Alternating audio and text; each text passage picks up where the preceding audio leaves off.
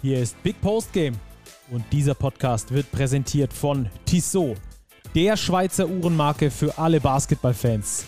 Als Partner der FIBA und offizieller NBA-Zeitnehmer ist Basketball für Tissot mehr als nur Sport vom Tip-Off bis zur Crunch-Time, sondern Lifestyle. Die sportliche Kollektion mit eigenen NBA-Uhren spiegelt das perfekt wider.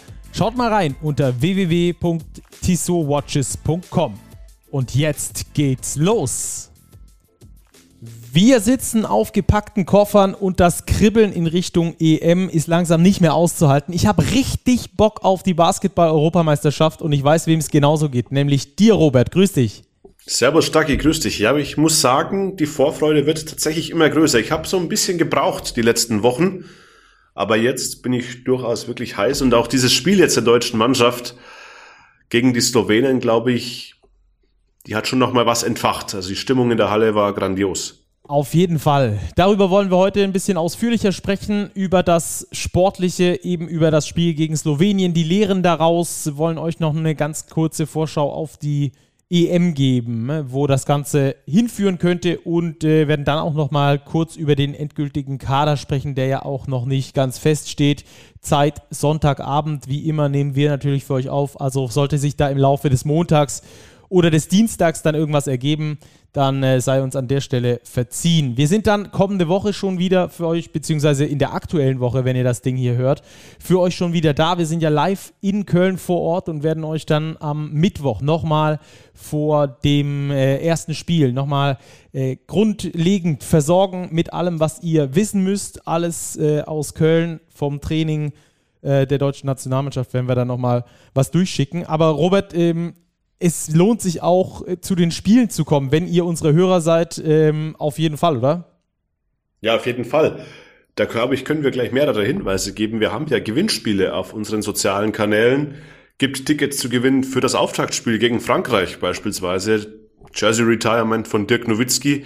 Da rentiert sich auf jeden Fall mitzumachen. Gibt auch Karten zu gewinnen für das Slowenien-Spiel.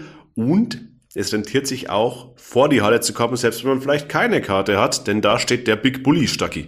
Jawohl, Big Bully, wir sind vor Ort mit einem Bully für euch und werden dort immer wieder Live-Talks haben. Vor jedem Deutschlandspiel, ungefähr eineinhalb Stunden davor, könnt ihr gerne vorbeikommen, euch dort ein bisschen die Zeit vertreiben. Wir bereiten euch zum einen auf das neue Spiel vor, ordnen dann natürlich auch die Leistung der deutschen Nationalmannschaft ein, wenn es denn dann mitten im Turnier ist. Und wir haben auch große Basketballprominenz dabei. Unter anderem ist Hansi Gnad beispielsweise, der Europameister von 1993 bei uns mit am Start. Mit dem wollen wir natürlich besprechen, wie es denn äh, geht, so eine EM zu gewinnen. Vielleicht hat er da den einen oder anderen Geheimtipp, aber es wird äh, auch weiterhin mit viel, viel Prominenz dort äh, zugehen. Also wenn ihr Bock habt, ein bisschen Live-Talk vor den Deutschlandspielen und dann optimal vorbereitet zu sein, auf eben dasjenige Spiel, dann kommt vorbei. Wir sind in der Fanzone vor der Arena. Ihr könnt uns nicht übersehen, immer so circa eineinhalb Stunden vor den Deutschlandspielen. Gerne vorbeikommen. Wir freuen uns dann davor oder danach auch mit euch ein bisschen zu fachsimpeln. Kommt da einfach auf uns zu. Äh, und dann letzter Hinweis jetzt noch äh, zum Sonderheft. Auch da solltet ihr auf jeden Fall noch zuschlagen. Falls ihr es nicht gemacht habt, schnappt euch das Ding am Kiosk eures Vertrauens. Dann seid ihr nämlich optimal vorbereitet und dann wird auch bei euch das EM-Fieber ins Unermessliche steigen so wie bei uns. Und ich glaube, äh, Robert, um auf das Spiel zu kommen, das letzte WM-Quali-Spiel vor der Europameisterschaft, nämlich der Sieg gegen die Slowenen in München, der wird auch bei dir dazu beigetragen haben, dass die Vorfreude auf die EM nochmal deutlich gestiegen ist, oder? Ja, ganz enorm, weil man wusste irgendwie ja nicht so genau, wo steht denn eigentlich die deutsche Mannschaft. Man hatte den Supercup, ja, mit einer ganz ordentlichen Leistung gegen die Tschechen, dann diese doch sehr deutliche Niederlage gegen die Serben ohne Schröder, ohne Thais. Dann gab's dieses erste Quali-Spiel gegen die Schweden, die ja spielerisch kein Maßstab waren. Da hat man sich jetzt nicht unbedingt mit Ruhm bekleckert. Man hat die Pflichtaufgabe gelöst, man hat das Spiel gewonnen. Und das war jetzt wirklich eine Standortbestimmung gegen einen extrem gut besetzten Gegner. Für mich zwar, hat zwar die Leistung der Slowenen auch einige Fragen aufgeworfen, aber dazu kommen wir vielleicht später. Aber wer die Stimmung, die Atmosphäre in der Halle mitbekommen hat, da ist wirklich Euphorie entstanden von der ersten Minute an. Da war wirklich bei jedem verwandelten Dreier Die Leute sind aus den Sitzen gegangen. Also dieses EM-Fieber, glaube ich, das steigt jetzt schon und davon kann die deutsche Mannschaft profitieren und sie muss auch davon profitieren. Ja, man hat es, du warst ja in der Halle, ich am Fernseher, habe das sogar über den Fernseher mitbekommen, dass dann auch bei äh, zum Beispiel guten Crossovern oder so dann in der ganzen Halle schon so ein Oh zu hören war. Und das spricht dann immer dafür, dass die Stimmung doch ziemlich gut ist, dass alle mit den Augen voll drin sind und mit dem Kopf in diesem Spiel. Also das war schon eine äh, gute Leistung. Ich fand, die Deutschen haben extrem äh, selbstbewusst gespielt, was wir so noch nicht wirklich gesehen haben. Äh, ebenfalls positiv rauszuheben, dass sie das erste Mal in diesem Sommer über 40 Minuten konstant eine gute Leistung abgerufen haben. Auch wenn es zu Beginn noch so ein ganz bisschen holprig war, wurde es dann aber immer besser und auch da, wo die Slowenen nochmal gut wurden zwischendurch, als äh, Doncic da diesen End-One-Dunking gegen Giffey reingehauen hat, äh, da war so ein bisschen die Gefahr, dass das Ganze jetzt kippen könnte aber bei den Deutschen war so viel Selbstbewusstsein äh, vorhanden, das hätte ich nicht für möglich gehalten und damit haben sie, finde ich, dann auch nie das Ruder aus der Hand gegeben. Nein, das war wirklich beeindruckend. Also ich war sehr gespannt, was dieses Spiel bringen würde. Und die Deutschen, wie du sagst, sie haben ganz wichtige Tugenden an den Tag gelegt, mal ganz losgelöst vom Basketballerischen. Da war Einstellung, da war Leidenschaft, da war Rebounding. Und das sind Dinge, die brauchst du bei einer EM. Und so nimmst du eben das Publikum auch mit. Und ich glaube, es war kein Selbstläufer, das Publikum von der ersten Minute an so an Bord zu haben. Aber die Zuschauer haben bemerkt, da stimmt der Einsatz, da stimmt der Fighting Spirit. Und damit haben sie das Publikum schnell auf ihre Seite gezogen und dann auch den anfänglichen Rückstand schnell gedreht. Ja, da kommst du auf einen ganz interessanten Punkt, den ich gerne äh, später nochmal besprechen würde. Die Lehren aus diesem Spiel. Denn da äh, bin ich nämlich auch drauf gekommen, dass die deutsche Mannschaft eine neue Stärke an sich entdeckt hat, die sie, glaube ich, selber noch nicht so richtig gekannt hat. Lass uns ganz kurz noch äh, das Spiel aufschlüsseln, einfach nur, um da einen Haken dran zu machen. Das Rebound-Duell geht deutlich an Deutschland mit 56 zu 27. Ich glaube, in der ersten Halbzeit hatten sie schon 16 Offensiv-Rebounds allein. Insgesamt waren es dann 20. Also was gegen Serbien noch so ein bisschen gefehlt hat, haben sie jetzt als Mannschaft vor allem äh, geschafft äh, umzubiegen, weil da zum Beispiel ein Andy Obst mit sechs Rebounds am Start war. Der ist sonst nicht unbedingt dafür bekannt, der große Rebounder zu sein, weil Nick Weiler-Bepp mit fünf Rebounds in 13,5 Minuten geglänzt hat, weil Franz Wagner mit sieben Rebounds mit dabei war. Also das war nicht nur die Big Men, sondern das war so ein, so ein Team-Ding einfach. Das war ein Teamding und da hat man die Slowenen wirklich einfach überpowered. Ja.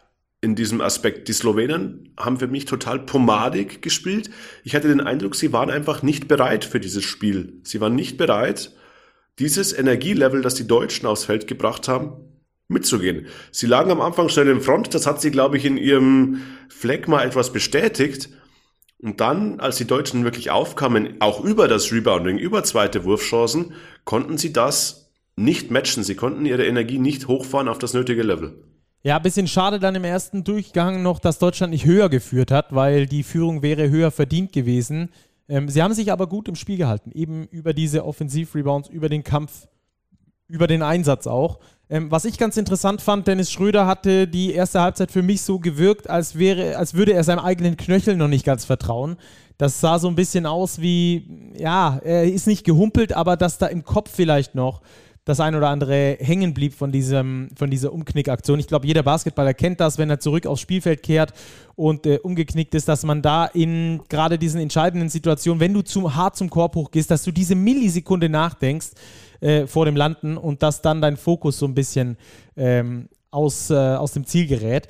Und entsprechend äh, fand ich es dann stark, wie Schröder in der zweiten Halbzeit übernommen hat, ohne aber, was man früher von Dennis äh, Schröder häufiger gesehen hat, gesehen hat, zu überpacen. Also er hat Verantwortung übernommen, ohne aber ähm, schlechte Entscheidungen dabei zu treffen, fand ich. Gerade in der Situation, als ihn die Mannschaft gebraucht hat.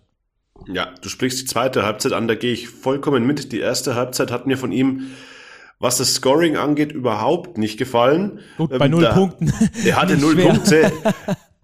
Das ist aber okay, wenn er mit null Punkte in die Pause geht. Er hat es mir da zu oft erzwungen und das ja. hat er eben in der zweiten Halbzeit nicht mehr gemacht.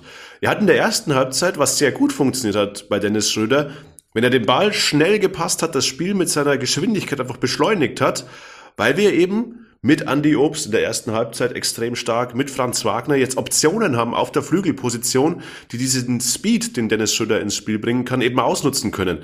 Da braucht Deutschland nicht zwingend Schröder Scoring. Wenn er das natürlich so gezielt einsetzt dann wie in der zweiten Halbzeit, dann ist es umso besser, weil dann haben wir noch eine Waffe mehr. Aber er muss einfach sein Spiel so kanalisieren, dass er versteht, nicht zwingend scoren zu müssen. Und ich glaube, wenn das jetzt noch mehr implementiert wird ins deutsche Spiel, diese Vielseitigkeit im Angriff, dann sind wir echt schwer auszurechnen, was die Offense angeht. Ja, Vielseitigkeit hat mir auch gut gefallen, habe ich mir auch extra notiert. Äh, offensiv, äh, gerade wenn äh, möglichst viele Spieler den Ball in der Hand haben, wenn du diesen äh, Passing Forward in deiner Mannschaft hast, wie Joe Vogtmann, der ja den ein oder anderen Zuckerball wieder gespielt hat. Boah, da, äh, da flippe ich immer aus. Das ist, das ist für mich die Schönheit des Basketballs, wenn da Joe Vogtmann ähm, seine Pässchen spielt, die dann äh, auch noch gewinnbringend genutzt werden. Also äh, gerade diese, diese Vielfalt äh, durch äh, erarbeitete zweite Chancen auch häufig, weil die ersten Chancen nicht in den Korb ge gefunden haben. Das ist nicht immer elegant, aber das ist auf jeden Fall ähm, eine Waffe, die die Deutschen entwickelt haben. Ähm, lass uns da über die Waffen doch direkt mal sprechen, die äh, die Deutschen haben. Ich fand gerade diese Variabilität, dass du ähm, auch die Option mit Small Ball mal versucht hast zu nutzen. Also Vogtmann auf die 5 geschoben, dann mit Wagner und Giffey auf 3 und 4 oder mit äh, Wagner und Sengfelder zum Beispiel auf 3 und 4. Für mich auch eine Small Ball Option obwohl Chris Hengfelder eigentlich ein Big Man ist, aber halt nicht groß gewachsen ist, dafür aber schneller als so manch anderer Vierer. Das hat mir gut gefallen, aber auch die Big Ball Aufstellung. Also beides für mich ähm, hat da äh, Sinn gemacht und gerade die Variabilität hat es den Slowenen in ihrer pomadigen Art dann auch schwer gemacht, da Anpassungen zu finden. Absolut, du sprichst es an. Mir hat Joe Vogtmann auf der Position 4 deutlich besser gefallen als auf der Center-Position, weil er einfach sein unfassbar guter Passgeber ist. Er hat so eine gute Übersicht und wenn er eben sich positioniert auf Höhe Freiwurflinie, kann er so viele gute Sachen machen. Er spielt das Pick and Pop für seinen eigenen Dreier. Er verteilt die Bälle zu den cuttenden Spielern. Das ist eine extreme Waffe für das deutsche Team und Johannes Vogtmann, glaube ich, ist wahrscheinlich sogar, würde ich sagen, der wichtigste Punkt in der deutschen Offensive, weil er einfach ein Kreativzentrum ist in der Zone oder um die Zone herum. Und das ist extrem wertvoll für Gordy Herbert und seine Mannschaft. Ja. Dazu noch ein Wobo, der mir eigentlich auch ganz gut gefallen hat, der halt äh, derjenige ist, äh, der bedient wird und dann die Kirsche reinmacht. Also einer, der wirklich auch ähm, dieses tiefe Duck-In sucht, äh, dann diese Durchstecker reinmacht hat äh, heute auch wieder vier Punkte aufgelegt, auch wenn er nicht äh, keinen kein Rebound abgegriffen hat. Aber äh, auch einer, den du mal switchen kannst. Der ist nicht der langsamste ähm, in der Defensive. Äh, auch bei Joe Vogtmann hat man das äh, häufiger gesehen, dass geswitcht wurde. Dann ist er da direkt auf Luka Doncic beispielsweise getroffen. Also auch da finde ich nochmal eine, eine, ein Rad weitergedreht äh, was Gordy Herbert da gemacht hat. Auch von den Ideen her defensiv, auch da für mich die Variabilität auf jeden Fall gegen die Slowenen äh, sehr gewinnbringend. Hat man manchmal das Pick and Roll geswitcht, manchmal ähm, ist man oben drüber gegangen, hat dann versucht, die Zone eng zu machen, obwohl gute Schützen draußen stehen. Also gerade diese Variabilität hat mir extrem gut gefallen und könnte eine der Waffen sein, die äh, die Deutschen auch für die EM nutzen. Äh, lass uns über die Lehren aus diesem Spiel sprechen. Ähm, ich habe als allererste Lehre mir notiert, das Selbstbewusstsein ist gestiegen. Klar, du besiegst den Europameister fast mit 20 Punkten, aber ich meinte eigentlich eher diese Art und Weise, wie gespielt wurde, war zu erkennen, dass die Jungs Selbstvertrauen haben. Absolut, das ist vor der EM ein ganz wichtiges Gut, mit so einem Erfolgserlebnis jetzt ins Turnier zu gehen. Die Slowenen, die haben auf mich heute, ich habe den Coach gesehen, Goran Dragic gesehen auf der Pressekonferenz, die waren tatsächlich konsterniert. Die wirkten etwas ratlos. Die konnten sich ihre Leistung, glaube ich, nicht so recht erklären. Die kamen auch aus einer guten Vorbereitung, haben jetzt einen Dämpfer. Vielleicht war es auch ein Dämpfer zur richtigen Zeit. Die Deutschen hatten ihren Dämpfer vielleicht gegen die Serben. Das wird man sehen. Aber mit diesem Erfolgserlebnis, glaube ich, ist Deutschland wirklich gut gerüstet, um am Donnerstag gegen Frankreich ins Turnier zu starten. Ja, wir können auch mal ganz kurz in die PK reinhören. Da haben wir nämlich einen Ton von Dragic, der tatsächlich etwas konsterniert klingt. Uh, yeah, the effort was not there. Um, I don't know, maybe we talked too much to the ref. The game was physical, but um, this is no excuse. Um, you know, we just didn't have it tonight. Um, you know, I think so. It's a it's a loss that we can learn from it, and uh, you know, and make sure that this doesn't happen in Eurobasket. Also sie hatten den Effort nicht und das Spiel war physical, hat er gesagt. Das bringt mich zu einer ganz interessanten Erkenntnis in Richtung äh, deutscher Mannschaft. Denn ich finde, die Deutschen haben so physisch wie noch nie in dieser Vorbereitung gespielt. Sie haben die richtige Einstellung gehabt, die richtige Härte gehabt, ähm, auch mal zuzulangen, auch mal äh, kein Problem damit zu haben, auch Luka Doncic mal eine mitzugeben. Einfach um da zu sein, um eine Präsenz zu haben, weil ich würde sagen, vom Talent her sind die Slowenen vor dieser aktuellen deutschen Mannschaft definitiv äh, obendran. Da brauchen wir, glaube ich, nicht zu diskutieren. Wie kannst du so ein Top-Team schlagen? Eben über die Einstellung, über die Härte, über die Intensität. Und ich glaube, dass Deutschland heute, und ich bin mir gar nicht sicher, ob sich alle Spieler darüber im Klaren waren, äh, eine neue Stärke für sich entdeckt hat. Nämlich eben genau dieses Ekligsein. Auf jeden Fall. Das sind Tugenden, wir haben es vorher thematisiert, die machen im Sport ganz viel aus. Wenn es nur über Talent gehen würde, bräuchten wir so ein Turnier nicht ausspielen, dann könnte man sagen, ja, die sind die Besten, die sind vielleicht nicht so gut. Naja, aber du kannst eben in einer Teamsportart, vor allem jetzt in einer Teamsportart, die in einem Turnier gespielt wird, was in so kurzen Zeitraum so viele Spiele bereithält, genau mit diesen Tugenden ganz viel erreichen. Und ich glaube auch, das Publikum wird da eine Rolle spielen. Der Heimvorteil kann durchaus zum Faktor werden. Ja, ich kann mich äh, an ein Spiel erinnern in der MHP-Arena, als die MHP Riesen Ludwigsburg gegen Frankfurt gespielt haben. Gordy Herbert auf Frankfurter Seite noch BWL-Coach. Und ähm, das Spiel war so hochintensiv, dass sich sogar die Trainer fast danach äh, beim äh, Händeschütteln noch zerfleischt hätten.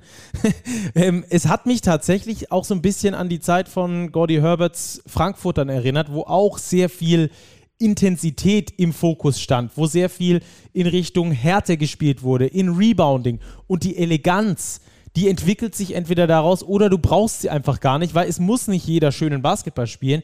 Es geht darum, erfolgreich zu sein. Und ich kann mir vorstellen, dass das eines der Erfolgsrezepte für die deutsche Nationalmannschaft in der aktuellen ähm, Art und Weise, wie sie da stehen, mit diesem Kader äh, sein könnte. Diese, dieses eklig sein. Weil ich meine, wenn wir, wenn wir drauf schauen, auf diese Vorrundengruppe, gegen Litauen, Frankreich, Slowenien bist du wahrscheinlich vom Talent her höchstens ebenbürtig, vielleicht mit den Litauern, ansonsten eher drunter.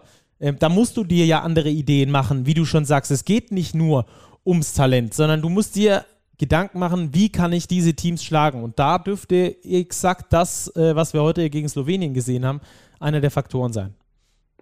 Glaube ich auch. Und das deutsche Team, was noch dazu kommt, Stacki, hat meiner Ansicht nach eine ganz klare Rollenverteilung. Wir haben das in der letzten Folge schon mal thematisiert. Ich habe es auch Gordon Herbert gefragt auf der Pressekonferenz, ob er meint, dass es ein Vorteil ist, dass man eben so klare Hierarchien hat. Man hat auf der 1 Schröder Loh, man hat auf der 2 Bepp und Obst, man hat auf der 3 Wagner und Giffey und so weiter und so weiter. Das sind ganz klare Rollen, die abgesteckt sind. Jeder weiß, was er zu tun hat. Man haben auch, wir haben auch einen Wobo, unseren Starting Center, der gibt dir zehn Minuten. Zwei von zwei aus dem Feld. Was willst du mehr? Der macht kaum drei Fehler. Gegeben, drei harte drei Faust gegeben. Keinen einzigen Ballverlust, einen Stil geholt. Job done. Also Wobo in dieser Hinsicht ähm, ein ganz, ganz wichtiger Spieler auch in diesem Konstrukt der Rollenverteilung. Ja, interessant, dass du es ansprichst. Da hast du ja ein paar Töne aus dem äh, öffentlichen Training mitgebracht, bei dem du, ich glaube, am Samstag warst, wenn ich es richtig weiß. Richtig, ja. Ich habe mit Wobo gesprochen, eben über seine Rolle. Exakt, da hören wir jetzt gleich mal rein und von Maodo Lo werden wir da auch gleich noch reinhören. Auch das äh, ganz interessante Aussagen, die das auch nochmal unter, unterstreichen, was du gerade gesagt hast. Ich glaube, ich verstehe mich jetzt als Rollenspieler ganz klar. Äh, mal vielleicht mehr, mal weniger. Äh, mit Spielzeit, äh, vielleicht auch mal gar nicht, weiß man nicht. Ich bin immer bereit. Ich versuche immer meinen Basketball, meine Intensität reinzubringen. Und äh, das kommt, das kommt. Du hast angesprochen, du kennst den Coach aus gemeinsamen Zeiten. Was zeichnet ihn aus und was setzt er vielleicht auch an dir und an deiner Rolle? Ich glaube, äh, zu Rody hat man ein sehr direktes und ehrliches Verhältnis. Ähm, er hat hohe Erwartungen, das ist ganz klar. Aber äh, wenn, man, wenn, man, die erfüllt, dann, dann kriegt man das auch äh, in Form von, von, Vertrauen zurück.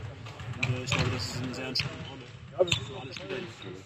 Jetzt ist es ja so, dass die großen Positionen eigentlich das Prunkstück der deutschen Mannschaft waren. Jetzt gab es einige Ausfälle bei der EM, haben die Gegner sehr starke Centerspieler. Wie geht er mit dieser Herausforderung um?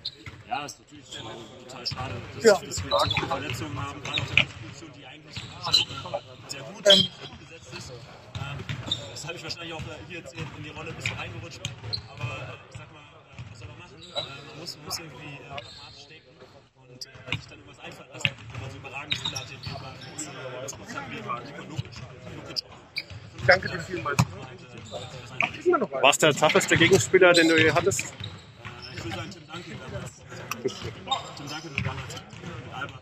Gegen Spurs. Das war nochmal, nochmal ein Stück tougher, aber Jokic auf jeden Fall. Ähm, was muss sich zur EM noch verbessern? Woran arbeitet ihr aktuell? Ja, ich glaube, dass wir uns finale finden ähm, und auch die Rollen finden. Und ähm, ja, ansonsten denke ich, dass wir, wir in der Defense ab und zu noch, noch ein bisschen mehr, mehr wissen, was wir tun müssen. Und, ähm, und äh, dass jeder seine Rolle findet. Also das war dein Interview mit Wobo. Irritiert so ein bisschen mit diesem Flackern. Lasst euch davon äh, nicht ablenken. Das kriegen wir dann auch bis zur EM wieder, wieder äh, ganz gerade hin. Aber das waren schon echt interessante Einblicke von einem Wobo, der als Starting Center reingeht, zehn Minuten spielt, ist ja auch keine selbstverständliche Rolle. Überhaupt nicht. Wobo ist das Paradebeispiel für einen Spieler, der genau weiß, was er kann, was er nicht kann und was er auf dem Feld zu tun hat und was er nicht zu tun hat. Und er tut auf dem Feld eben genau nur das, was er kann und das macht er gut. Und darum wird er zur EM fahren, davon bin ich überzeugt und davon wird er auch seine Minuten bekommen. Vollkommen verdient. Ja, äh, absolut. Wie gesagt, er, er sagt ja selbst, Pech mit den Verletzungen, aber Glück für ihn natürlich, dass er da reingerutscht ist. Ist ein knüppelharter Spieler, der genau seine Rolle kennt. Vielleicht auch dieses äh, Ludwigsburg-Ding da so ein bisschen reinbringt. Ich meine, Ludwigsburg ist ein gutes Beispiel aus der BBL. Das könnte funktionieren für Team Deutschland. Eben dieses eklig sein, dieses auf zweite Chancen spielen, dieses hart intensiv da sein um dann äh, eben auch die ganz Großen äh, schlagen zu können. Und im Gegensatz zur BBL, wo es dann am Schluss die Playoffs gibt äh, mit, mit vielen Spielen, ist es äh, bei der EM so, dass du eine Vorrunde überstehen musst und ab dann ist du or die in diesen Spielen, kann alles passieren. Absolut. Und dafür, glaube ich, ist die deutsche Mannschaft gut ausgerichtet.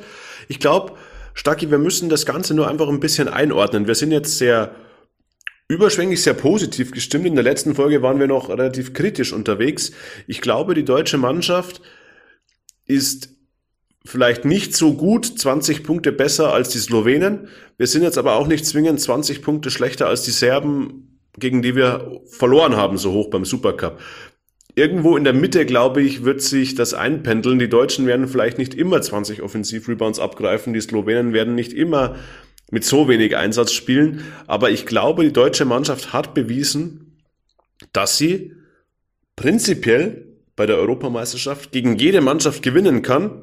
Sie hat aber auch schon Gesichter gezeigt, die belegen, sie kann gegen jede Mannschaft auch verlieren. Wir bleiben optimistisch. So hieß unsere letzte Folge. Deswegen ähm, gucken wir heute auch nur aufs Sportliche und versuchen da einfach ähm, auch nochmal ein bisschen mehr Lust auf die EM zu schüren. Äh, es ist ja nicht so, dass wir sagen, die werden locker Tabellenerster, sondern wir arbeiten einfach nur ähm, heraus, wo die deutsche Mannschaft schlussendlich äh, vielleicht Stärken hat im Gegensatz zu anderen Mannschaften.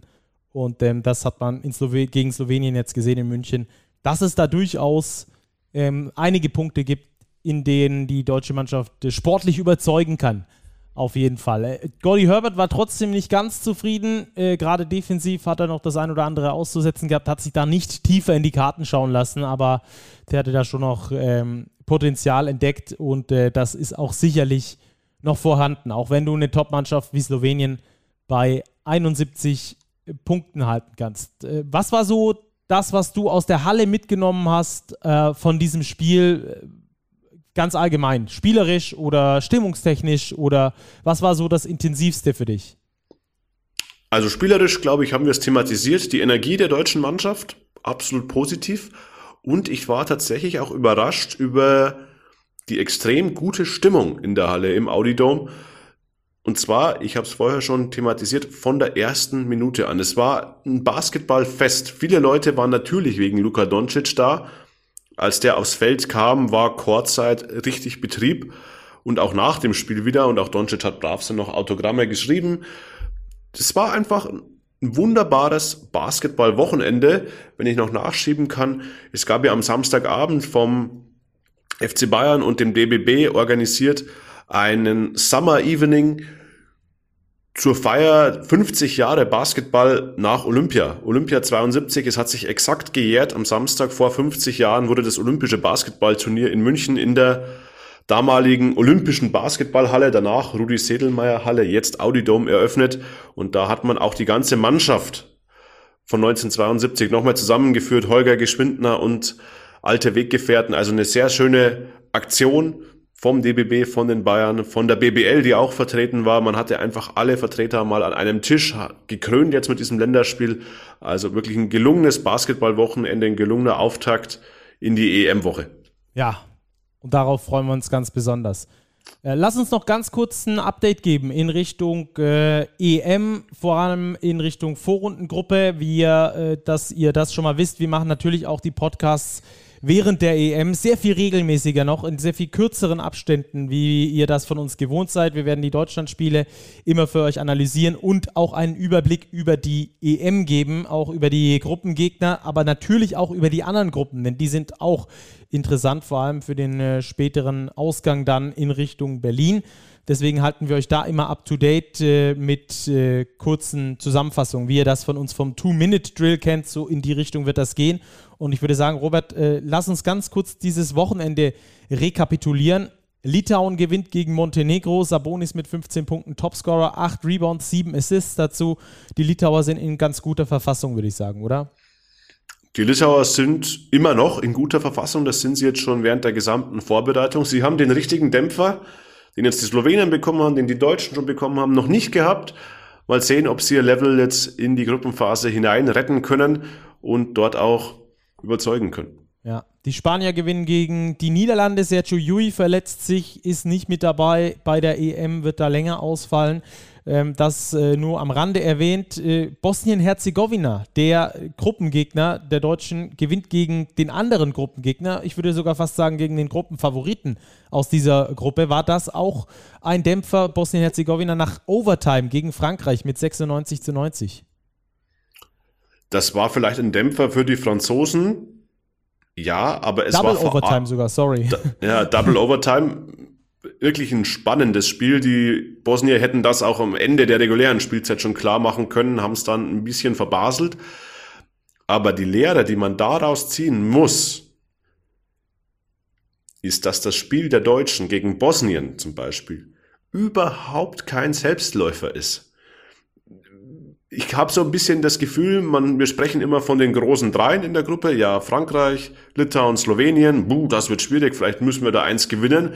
Und die Bosnier und die Ungarn, die werden so als Pflichtsiege abgetan. Ja, es sind Pflichtsiege, wenn du weiterkommen willst, aber das ist keine Laufkundschaft. Da ist ein Yusuf Nurkic dabei, da ist ein Janan Musa dabei, ähm, ACB-MVP, und die haben bewiesen, sie haben die Franzosen geschlagen und die Franzosen in Vollbesetzung mit einem Jabusele, der 40 Minuten geht, mit einem Fournier, der 38 Minuten geht, Gobert, Gobert 37 Minuten, Oertel auch 37 Minuten. Also die Franzosen, es war keineswegs so, als hätten die hier Schongang gemacht, kurz vor der EM die haben mit der vollen Kapelle in der vollen Intensität gespielt. Also die Bosnier nicht zu unterschätzen für die deutsche Mannschaft. Ja, ist dann gleich das Spiel am zweiten Spieltag, erster Spieltag gegen Frankreich. Extrem schwieriges Spiel. Könntest du verlieren gegen Bosnien? Wie du schon gesagt hast, solltest du eigentlich unbedingt gewinnen. Ähm, ist dann schon am zweiten Spieltag schon ein High-Pressure-Game. Also da sind wir wirklich gespannt, wie sich da die deutsche Nationalmannschaft schlagen wird. Äh, machen wir weiter. Am Wochenende auch noch Ungarn, die die Tschechen ohne Thomas Satoranski schlagen. 82 zu 79. Die Ungarn klar äh, der, die Mannschaft, die, glaube ich, am schlechtesten gerankt werden kann in dieser Gruppe. Trotzdem, auch die sind nicht ganz ohne. Also, die musst du auch erstmal schlagen. Die Ungarn, ja, du hast es angesprochen. Sie haben die Tschechen jetzt geschlagen. Klar, ohne Satoranski. Aber die Ungarn haben auch im ersten Spiel dieses Qualifying-Fensters die Litauer bis drei Minuten vor Schluss wirklich am Rande einer Niederlage gehabt. Die waren einen Punkt vorne, drei Minuten vor Ende, haben dann mit zehn verloren. Aber auch die Ungarn, es gilt ähnlich wie für die Bosnier, die Ungarn haben auch nicht diesen NBA-Star, aber auch hier, man darf sie nicht unterschätzen. Adam Hanga beispielsweise ihr bekanntester Name, 20 Punkte, 12 Rebounds, 5 Assists gegen die Tschechen. Das ist schon eine solide Leistung. Also auch die Ungarn nicht unterschätzen, aber für die deutsche Mannschaft in der Vorrundengruppe eigentlich ein Pflichtsieg. Ja, und dann können wir noch mit so einem ganz mini-deutschen Bezug noch auf Italien gegen Georgien schauen. Die Italiener gewinnen da mit sieben Punkten gegen Georgien. Wenn ich es richtig weiß, Georgien ohne Toko Schengelia, der ja wahrscheinlich auch für die EM ausfällt. Bei den Italienern hat sich Danilo Gallinari verletzt, aber dafür hat Simone Fontecchio und deswegen der deutsche Bezug, Ex-Alba-Spieler, mal wieder groß aufgespielt. Der Junge ist richtig red hot. Der ist hot. Dass Gallinari die EM verpassen wird, ist für die Italiener extrem bitter. Einer ihrer besten Spieler. Ja, das ist irgendwie die Vorbereitung für viele Nationen wirklich ganz schwierig. Italien verliert Gallinari, Spanien verliert Jui, Georgien verliert Schengelia, der wird die EM auch definitiv verpassen. Oh, die Griechen haben noch Sorgen, glaube ich, um Kostas Lukas. Ja. Und um also, äh, einen der Antetokounmpo-Brüder, glaube ich, auch noch. Um Costa, glaube ich, wenn ich es richtig ja. weiß. Also da wird bei vielen Teams, die Deutschen haben die Sorgen mit Daniel Theiss, wo es eine Last-Minute-Entscheidung geben wird. Ich glaube, er wird spielen, zumindest nominiert werden. Aber viele Nationen haben da eben Probleme und auch das kann die EM natürlich beeinflussen, ganz klar. Ja. Der endgültige Kader, den werden wir ähm, jetzt noch besprechen, denn ähm, die Spiele, die dann am Sonntagabend auch nochmal richtig interessant sind, die sind zum, Auf zum Zeitpunkt dieser Aufzeichnung noch nicht gespielt. Zum Beispiel Türkei gegen Serbien. Da werden wir nochmal ganz genau drauf schauen, dann vielleicht auch, wenn die Serben und die Türken dann auch in Richtung Achtelfinale unterwegs sind. Äh, machen wir einen Strich drunter, die Deutschen quasi, und das bringt dieser Sieg auch mit, ähm, soweit äh, fast sicher für die WM, für die Basketball-WM 2023 qualifiziert, die ja dann auf den Philippinen, in Japan und in Indonesien stattfinden wird. Ähm, aus, mit sieben Siegen aus acht Spielen bist du aktuell Gruppenführer in dieser Sechsergruppe und insgesamt mit herausragend guten Karten dann da nächstes Jahr auch dabei zu sein. Ja, davon ist auszugehen, die ersten drei Mannschaften in dieser Sechsergruppe qualifizieren sich ja für die Weltmeisterschaft. Und da stehen die Deutschen wirklich extrem gut da. Also ich denke, da müsste es mit dem Teufel zugehen, wenn sich Deutschland nicht für die Weltmeisterschaft qualifiziert. Ja, das also nochmal der ähm, positive Abschluss dieses Spiels, das wir da äh, besprochen haben. Deutschland gewinnt gegen Slowenien mit 90 zu 71. Und jetzt natürlich noch die Frage zum endgültigen Kader. Theis, Daniel Theiss ist die Frage, spielt er, spielt er nicht, ist er dabei, ist er nicht dabei? Ähm, ich glaube, wir sind uns einig, dass wir beide hoffnungsfroh äh, sind, dass er spielen wird. Ich habe es im Fernsehen im Interview bei Magenta gesehen, dass er da sehr zuversichtlich war. Wie hast du es in der Halle erlebt? Ich glaube, du hast ihn ja sogar auf dem Court gesehen, als einer der wenigen. Ja, Daniel Theiss hat weit vor Spielbeginn auf dem Feld gearbeitet, gelaufen, geworfen. Das sah alles relativ rund aus. Klar muss man sehen, äh, wie der Körper dann reagiert auf die Belastung. Aber ich denke, wenn es eine Möglichkeit gibt, dass Daniel Theiss in der Gruppenphase spielen kann, vielleicht auch gar nicht das erste Spiel, dann wird ihn Gordon Herbert nominieren, weil er einfach eine Qualität hat, die wir sonst nicht haben, wenn wir ihn nicht dabei haben. Das ist ganz klar. Ja, würdest du ihn auch mitnehmen, wenn er so bei 70, 75 Prozent ist?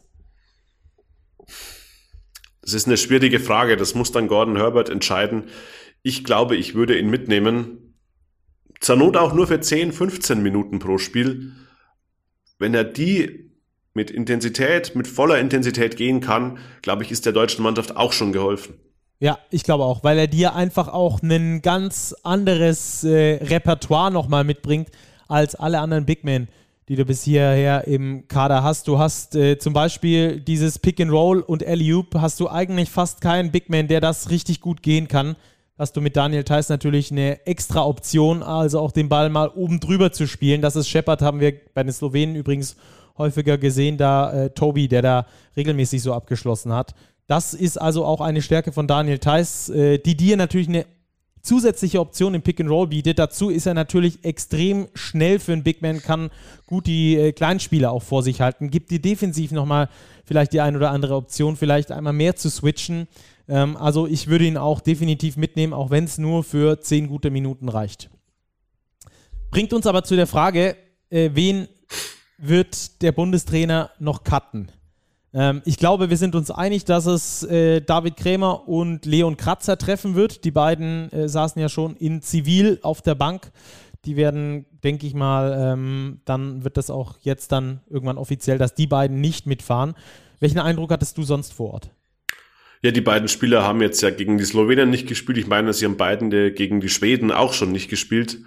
Also ich denke, die beiden wird es auf jeden Fall treffen. Und gut möglich, dass sich das Problem dann von alleine erübrigt, denn Gavin Schilling hat sich offenbar im Spiel gegen die Slowenen verletzt. Der DBB konnte noch keine Infos geben, konkret wie es aussieht. Er ist aber zur zweiten Halbzeit nicht mal mehr auf die Bank zurückgekehrt, also er war nicht mehr in der Halle zu sehen.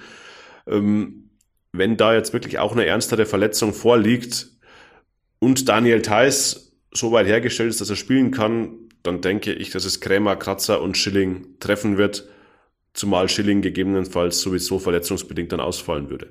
Ja, nachnominiert wurde. Big Man ist auch noch auf derselben Position wie Daniel Theiss, der dann in den Kader kommen würde. Ansonsten wirkt das auch recht rund alles und äh, ich hätte auch sonst keine Streichkandidaten anzubieten. Ja, von daher gehe ich damit und äh, wir sind da natürlich gespannt, wie es dann offiziell verkündet wird. Am kommenden Dienstag fällt die Entscheidung spätestens, hat Daniel Theiss zumindest gesagt. Am Mittwochnachmittag muss Gordy Herbert dann den Kader melden und da hören wir auch nochmal ganz kurz rein, was der so gesagt hat. Der wurde nämlich gefragt, ob er mit 12, äh, 13 oder 14 Spielern zur EM fährt, ähm, ist natürlich dann irgendwann äh, die Deadline gegeben, wo er dann nicht mehr beliebig viele Spieler mitnehmen kann. Ähm, trotzdem hören wir rein, was er gesagt hat. Yeah, little bit tough situation. One, we have to see what Daniel Tice's situation is. Uh, second one, how Gavin Schilling's doing. And, uh, yeah, I can't really tell you. We have to name 12 players by Wednesday afternoon, I think. So, um, yeah, it's depending on a couple of things. Ja, hängt also an verschiedenen Dingen und äh, alles andere war so, wie wir das bis hierhin äh, wiedergegeben haben. Also interessant wird es definitiv. Äh, Robert, wir hocken auf gepackten Koffern. Für uns geht's, wenn bei euch der Podcatcher, äh, der Podcast im Podcatcher liegt, geht es für uns im Zug Richtung Köln und wir richten uns dann dort schon mal ein. Dienstag gibt es dann ein öffentliches Training, aus dem wir euch dann natürlich frische Stimmen mitbringen und dann spätestens Mittwochmorgen habt ihr äh, frisches Material zum Hören und dann fast täglich eigentlich, ne? Ja, wir halten uns an die deutschen Spiele und die sind ja so gut wie täglich. Also ich glaube, an Material zum Hören, zum Sehen gibt's in den nächsten drei Wochen Eurobasket absolut genug, sei es auf die Augen, sei es auf die Ohren. Wir sind vor Ort und wir werden alles tun, um euch bestmöglich zu informieren. Genau, wir sind ja auch in der Halle, können euch dann da frische Eindrücke immer geben, sind dort auch zusammen, auch noch äh, mit den Kollegen Lukas Robert und Martin Fünkele. Also auch da gerne mal auf den sozialen Medien bei den beiden vorbeischauen. Die werden euch da definitiv dann auch mitnehmen. Wir holen euch frische Stimmen aus der Halle und äh, fassen für euch dann natürlich immer den jeweiligen Spieltag zusammen, besprechen alles, was aktuell ist. Bei uns seid ihr also rundum informiert. Ich freue mich extrem auf die EM. Das Spiel gegen Slowenien hat das schon nochmal deutlich gesteigert, muss ich sagen. Ähm, ich weiß nicht, wie es dir geht. Also bei mir ist nochmal so ein richtiger Knopf geplatzt jetzt. Ich bin heiß, Stacki. Die EM kann kommen. Ich glaube, die deutsche Mannschaft ist gewappnet. Trotz aller Ausfälle haben wir eine wirklich gute Mannschaft. Wir haben die Tugenden gezeigt, die es braucht, in so einem Turnier erfolgreich zu sein. Und ja, jetzt ist alles Vorbereitungsgeplänkel so gut wie vorbei. Donnerstag geht's los und dann wissen wir mehr. Nach dem Motto, wir bleiben optimistisch. Es gibt allen Grund dazu. Macht euch äh, ja, einen schönen Start in die Woche, in die EM-Woche. Wir dürfen es verkünden. Startet gut rein in die EM-Woche. Donnerstagabend geht es dann los mit Deutschland, Frankreich und vor allem dem Trikot-Retirement von Dirk Nowitzki. Wir freuen uns drauf. Macht's gut. Bis ganz bald. Wir hören uns. Ciao, ciao.